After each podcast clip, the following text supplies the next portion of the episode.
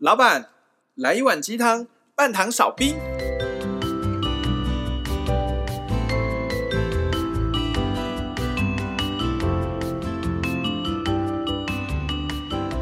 嗨，大家好，大师兄。嗨，大家好，我是小师弟，我是小师妹，我们是维鸡汤。先讲一下，哎，不好意思，这次是第二次录音，这是 take two 了。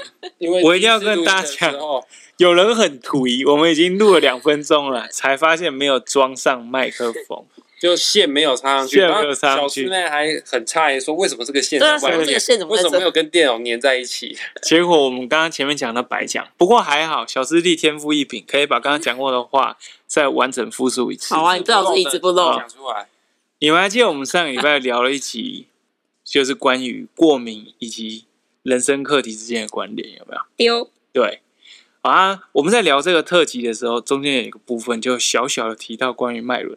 就在聊的时候，小师弟突然想起来，哎，以前我们维鸡汤好像也有做过一些脉轮特辑。嗯。结果好像这个计划还没完全，就胎死腹中。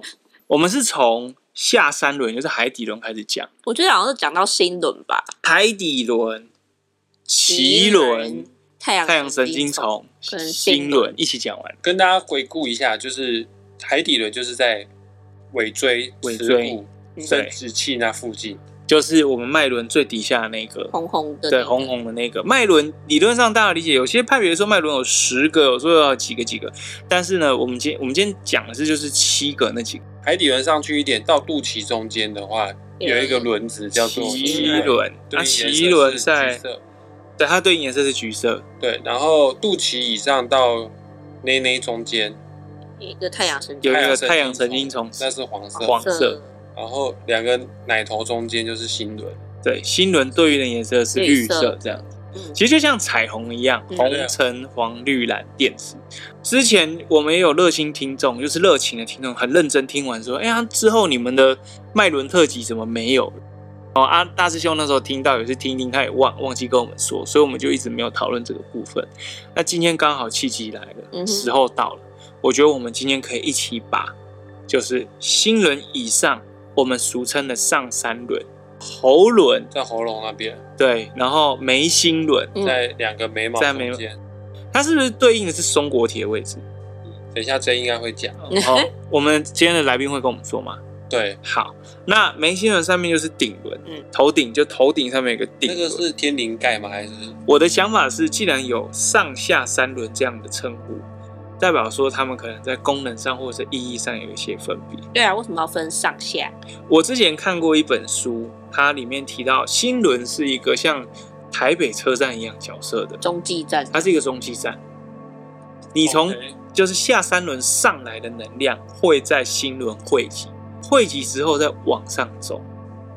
也就是说，下三轮如果没有把能量给处理好，上到新轮你也上不去。嗯。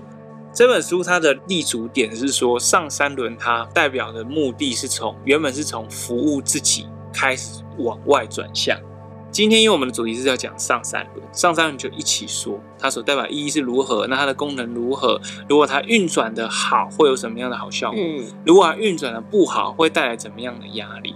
一个人的上三轮和谐，但是下三轮不和谐，或者是相反，上三轮不和谐。但是下三轮和谐的人，他们的主要体现会是怎么一回事？先讲啊，上三轮管什么东西啊？也可以。如果没听过脉轮的人啊，你一开始跟他介绍，确实我们可以粗浅的分呃上半身跟下半身。那下半身掌管就是基本的生存安全感嘛，越往上当然就是包括自我实现啊，你的表达、你的爱啊，然后甚至你已经超脱那种，就是已经比较偏心。精神或心灵层次的，然后其实这个也很巧妙，有对应到那个马斯洛的需求理论。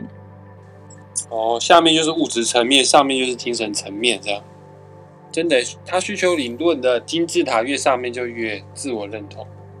对，所以呃，简单可以这样分。然后如果再回来看七脉轮，其实如果有特别去分类它，你也可以看到有相对应。第一个叫海底轮，最基本的要求生存啊、觉察、生命力。然后你如果去对照我们最高那个叫顶轮嘛，顶顶轮是神性的觉察、合一，或是比较跟高维度的连接源头。跟造物主的连接靠顶，是不是？对，所以我的意思说，海底轮跟顶轮，它们就是一种一体的极端不同呈现。一个是基本的生存需求，肉体的；另外一种是你已经非常精神，你的本我层次的那个生存。然后第二个脐轮，脐轮是什么？你的情绪啊，感受。创造能量等等，或是你的表达，或者是接收，你表达跟接收怎么样？然后你看到它又很巧妙对应到，呃，眉心轮。眉心轮就是我们讲的第三眼，它是一种观想，一种直觉能力，甚至连接到你的灵视，所以它才会叫第三眼。也是跟第六感有关，是不是？对，第六感或是一种。呃，心电感应之类。那你第六感强的人，代表说你灵感强的人，你的奇轮就会比较有创意，比较有创造力，是不是？就是他们是在不同层面的体现。OK，但是他们又有连贯性。对，海底轮跟顶轮，一个是精神，一个是肉体的呈现。然后你再往下，或是各自往上，奇轮会对应到眉心轮。就是他们一样是在比较偏物质肉体层面的这种表达接收，跟呃心灵精神层次的这种洞察表达跟接收。太阳神经丛跟喉轮呢？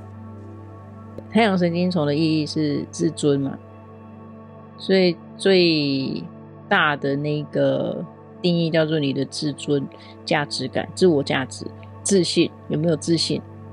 然后懂不懂得去。呃，付出或者是表达自我价值，那喉轮就单纯的就是在精神层面的，你可以很自在的，基于很自在的做自己，所以你可以去不用担忧太多的表达跟沟通，比较有智慧性的一个沟通，就是当你到了太阳神经丛，它其实就已经你快要脱离那个所谓的肉体的那个界限。那中间那个就是心轮，所以心轮它没有与之对照的存在，因为它就是一个中央车站，它要下情上达吗？这样讲吗？嗯，你可以这么看，上令下传这样子，它就是一个中间值，所以它很重要诶。如果说我今天什么脉轮都可以，但心轮坏掉了，那这个人会变行尸走肉吗？没有心的人，他在爱的表达、情感的接收，就是那种感情关系或者是。关系跟爱、跟付出或是接收有关的，通常都一定是卡在这个心轮的磁场有堵塞或是什么。那真正有一些疗愈师他们在做，其实他们是在帮助那一个人。你看到、哦、大部分的疗愈都是先去通你的心轮，所以心轮它其实就是一个疗愈的一个核心点。就因为你也是疗愈师，那你在帮人家做疗愈的时候，你是用什么方法去通对方的心轮？就感同身受哦，你跟他的能量做连接，然后你再去用用什么方式去通他吗？呃，我不会连接哦，你知道随便连接是很危险的，那是一种高风险的量子缠结。Okay. 要是要是他的要是对方的那个能量很污浊，他一连起来就直接冲到 J 的身体里面去，然后他可能就会又皮肤过敏。形容的画面有点好笑，所以疗愈那可以感知他的状况，那甚至会有一些画面冒出来，包括像你你提到，可能有一些人他呃不为人知的秘密，可是我就会看到。哦，这功能好厉害哦！对啊，你刚刚说那个上次大师兄提到那个他阿妈的那个，对对对，秘密。OK，我我指的是类类似这一种。但是你说为什么我会知道？我也不知道。我，那你你可以看到，你可以感觉到我阿妈有一个女儿是，这个是透过眉心轮感应到的吗？嗯，对。那你可以更大方向的讲一下，就是上三轮就是处理我们的精神世界。如果上三轮活跃的话，它会让我们变成什么样的一个人呢？活跃就是它充分的物质化，都是在求生存的那个阶段。然后你跟他讲灵性这种东西，他他会听不？他会踢踢。吃说我现在吃都吃不饱了，还在讲什么灵性？数控给霸你。那如果上三轮太活跃的人，是不是就直接出家，都不去上班？你说不食人间烟火那种吗？就是他完全没有接地，一样嘛。就是我们讲的太极端，都是一种灵肉分离的状况。也就是说，一个人如果和谐，是身心灵平衡，他很能够尊重身体发出来的讯号，也很能够理性的去看待他的直觉所传达给他的讯息。那我们要怎么样才可以让我们的脉轮的和谐呢？既然这都是脉轮系列的最后一集了，各个脉轮之间，他们应该都会有一个协同作用来帮助它和谐的运作。那我们现在的社会的运作，到底是哪边出了什么问题，让人们好像没有时间，就是无暇去管到上三轮的健康，只能一直维持下三轮的某种程度的呃稳定运作。你看哦，上三轮很稳定的。有一些人，他可能就是已经遁世了，就是凡事尘事我都不管，我就到深山里去念经，或者是当那种隐居修士。可是其实他们可能本质上并没有解决好他们自己下三轮的问题。他们可能过得很穷啊，三餐不继。对，但是他们可能会用一种说法，就是我必须得这么做，才可以成佛，或者是才可以赎罪。对，我们要怎么样让我们的所有的脉轮取到一个平衡点，不要太过于激进，也不要太过不活跃，这样。很多人在讲脉轮，所以我想我们也不用真的逐一去解释每一个脉轮到底代表的意义，因为真的目前这个知识已经太多了。我反而觉得我们应该呃是 focus 在对大家都知道那个脉轮，这这七个气旋它是必须要平衡运作的。所以大家都会聚焦在诶，每一个脉轮我怎么让它平衡？可是大家忽略了这个，我们上次有提到过嘛？这七个气旋，它们其实不是各自独立的，它有点像是齿轮，然后它们是它们是附着在那个中脉上面。所以要让它平衡，不是只是一一昧的去观想说哦，你的轮子一直在转，不是。真正的关键是在那个中脉，它必须是要畅通的。那要怎么通呢？拉筋可以通吗？冥想，静心冥想。哦，还是如果如果你听到这里还不知道什么叫静心冥想，十月十五号来参加我们一个静心冥想活动，我们一个工作坊办在高雄，你就会知道七个脉轮同时转的时候有多么开心了。你这样子讲。好像来参加十月十五号，真的可以让它转起来一样。呃，首先效果因人而异，不做保证。那基本上你只要脱掉任何限制性的信念，我相信确实大部分的人都可以感受到那个七脉轮畅通的感受。啊，感觉很期待。因为重点是在那个中脉要先通，然后我们才来观想那个那七个气旋。中脉它的意义是什么？是人家讲的抗打理你吗？那不太一样，是沿着我们脊椎下来的那条线吗？呃，它是看不到的，那个比较像你听过中医理论讲的经络。哦，嗯，穴道、经络跟气这些概念嘛。但就解剖学上好像也没有经络这个东西。哎、欸，可是到啊。解剖不是有解剖到就是人的人的穴道的那个一些点吗？我看得到哦。我不知道，我以为已经看得到了。我知道气看不到，我知道经络看不到，但是好像有人曾经去尝试去解剖，看能不能看到穴道。是中脉确实它是在脊椎，它是沿着那个脊椎，我们看得到叫脊椎。那你看不到在脊椎里面在运行的有一条通道，那个叫中脉。所以这是一种能量的通道。对对，没错，存在于星光体的通道。连星光体是什么的啊？对不起啊，以太体是不是在以太体的存在上？那以太体，如果以我们脉轮讲，因为我们刚才前面里面有提到，有有一种说法，其实是有十二个脉轮。那其实你从七脉轮跳出去上面，从上面延伸，然后再延伸到我们的身体左右两侧，再下来，后续延伸的才会有所谓的十二脉轮。那你讲的头顶跳呃跳脱顶轮之后再上去的那个，就是所谓的以太体。哦，它不在我们的肉身上面，它就是我们包覆着我们肉身周边的能量，一圈能量这样。而且这圈能量好像还蛮大的哦，就是两个人站很远，但他们两个的能量球可能已经交接在一起了。所以以太体大概距离我们的肉体皮肤表层大概几公分？它的涵盖范围大概半径大概三公尺吧。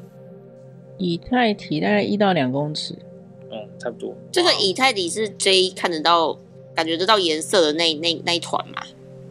我不确定，我看到每一个人是不是他的以太体。所以我每次去人很多的地方，我就觉得很疲惫，是因为我跟其他人以太体撞来撞去，而且你没有把你的能量关起来。我可能忘记设防护罩了。你疲惫就是我们上次有提嘛？你的手以你自己为中心，你的两只手往左右延伸，你的手往左右两边伸，你不要动了。好了，你还以为人家看不到你耶？好，你知道是你要伸直啊，你左右两只手你伸直好，所以你的你现在的以你。中脉为中心点，然后你的左边跟右边，你可以想象它有一道圆弧线。OK，有一颗球包覆着你。你的左边的呃直径跟右边的直径加起来，你的能量场，一个人的能量场大概就是这个距离。所以当你走出去跟别人碰碰撞的那个，会互相干扰，其实就是你的能量场干扰，互相干扰，或是你会被别人干扰。你会觉得很疲惫。那我们避免这样的问题，就像之前讲的，要设个防护罩吗？对，没错。OK，那我明天要去看展览，那我去之前我要先设个防护罩。那那如果是这样子，有些人他的就是上三轮都没有没有发动，或者是发动不顺，他只靠下三轮，他的那个圆弧线也还是在正常运作嘛？那它的圆弧线会不会变得很很很橘色啊？就是很侵略性，就会变成那个梨状。对，会变 三角形。三角形就是上面都没有没有理，毫无理性，很尖锐。不见得哦，它如果下三轮特别活跃，你要看它是过于活跃，过于活跃，你的能量场也会有破洞。哦，直接破掉。我们在讲一定都是平衡，就是过于不急都不好。所以如果说。他能够把他的这个破洞给修补好，其实身体上面的可能某些问题也会跟着减轻跟治好，也就是所有的环环相扣这样子。嗯，对啊，你知道苏俄不是有一个量子物理学家，他有发明出那个仪器，可以测到一个每一个人的能量场，然后他有把看到那个颜色，有情绪障碍或者是身体有疾病，不管是癌症或者是一般基本的感冒。都可以看得到它的能量场是有破损的，所以那我们常常看到那种宗教场所啊、教堂啊，或者是佛堂里面，不是都会有一些塑像画吗？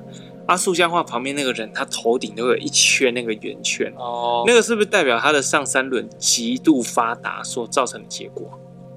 一圈要看那个是他们的，他们流传下来的传说，或者是是他们认为。只要有那一圈，就表示他的灵性通道是已经非常活跃的，还是说他真的在指的是所谓的以太或者是星光场？哦，所以实物上这一圈有可能真的存在，就是在星光体或以太体上面，又或者是在物质层面上，他可能是外星人，他戴着一个太空头盔，这样吗？头盔，头盔的目的是为了保护自己，就像我们发明安全帽一样。所以，所以释迦牟尼佛有那个头盔，也可能是因为要保护自己不受地球的瘴气侵害。释迦牟尼佛头盔，你是说它上面那一颗一颗的？释迦一颗一颗，不是那个，是不是那个漏流，而是它旁边的那一套圆弧的那个光，不是漏流。释迦是蛮好吃的，这个水果是蛮好吃，但不是讲它的头。它那一颗一颗是它的智慧。哦。当他嗯没有灵感的时候，就拔一颗下来吃，就有智慧了。然后还会长出来，你面包超人是不是？面包超人要重新做，他不会自己长。哦，原来是这样子。OK，呃，不过我们自己还是要聊脉轮啊，还是要把它拿回来，跟四象。总而言之，嗯、我们想要让我们的七脉轮都可以畅通，而且不是畅通而已，重点是要达到平衡的话呢，借由静心冥想可以做得到。但如果你不知道我静心冥想怎么会畅通我的脉轮的话呢，就十月十五号。静心冥想就像我们之前每一期每一期做结尾都会提到，它是给自己一个更多一点的空间去做自我觉察，观察一些很细微、很细微，平常我们感觉不到，但它实际上一直持续存在的讯息。从海底轮开始的下三轮，它比较着重在于物质层面，而新轮以上，新轮是一个中央车站的感觉，它是能量汇流聚集之处。再往上的上三轮，它是比较精神化了。我的能量不再那么的物质，我变得比较抽象。理论上来说，当这七个脉轮的相互的协同作用、互动很良善的时候，人会呈现一个很均衡的状态。当某几个脉轮它太强，而某几个脉轮弱，几乎没有动作的时候，就会产生失衡。那你的能量就会产生破洞，你的以太体、你的能量球就会有一些破绽。欢迎你来参加工作坊，我们请谁教你怎么做？手把手，hand by hand。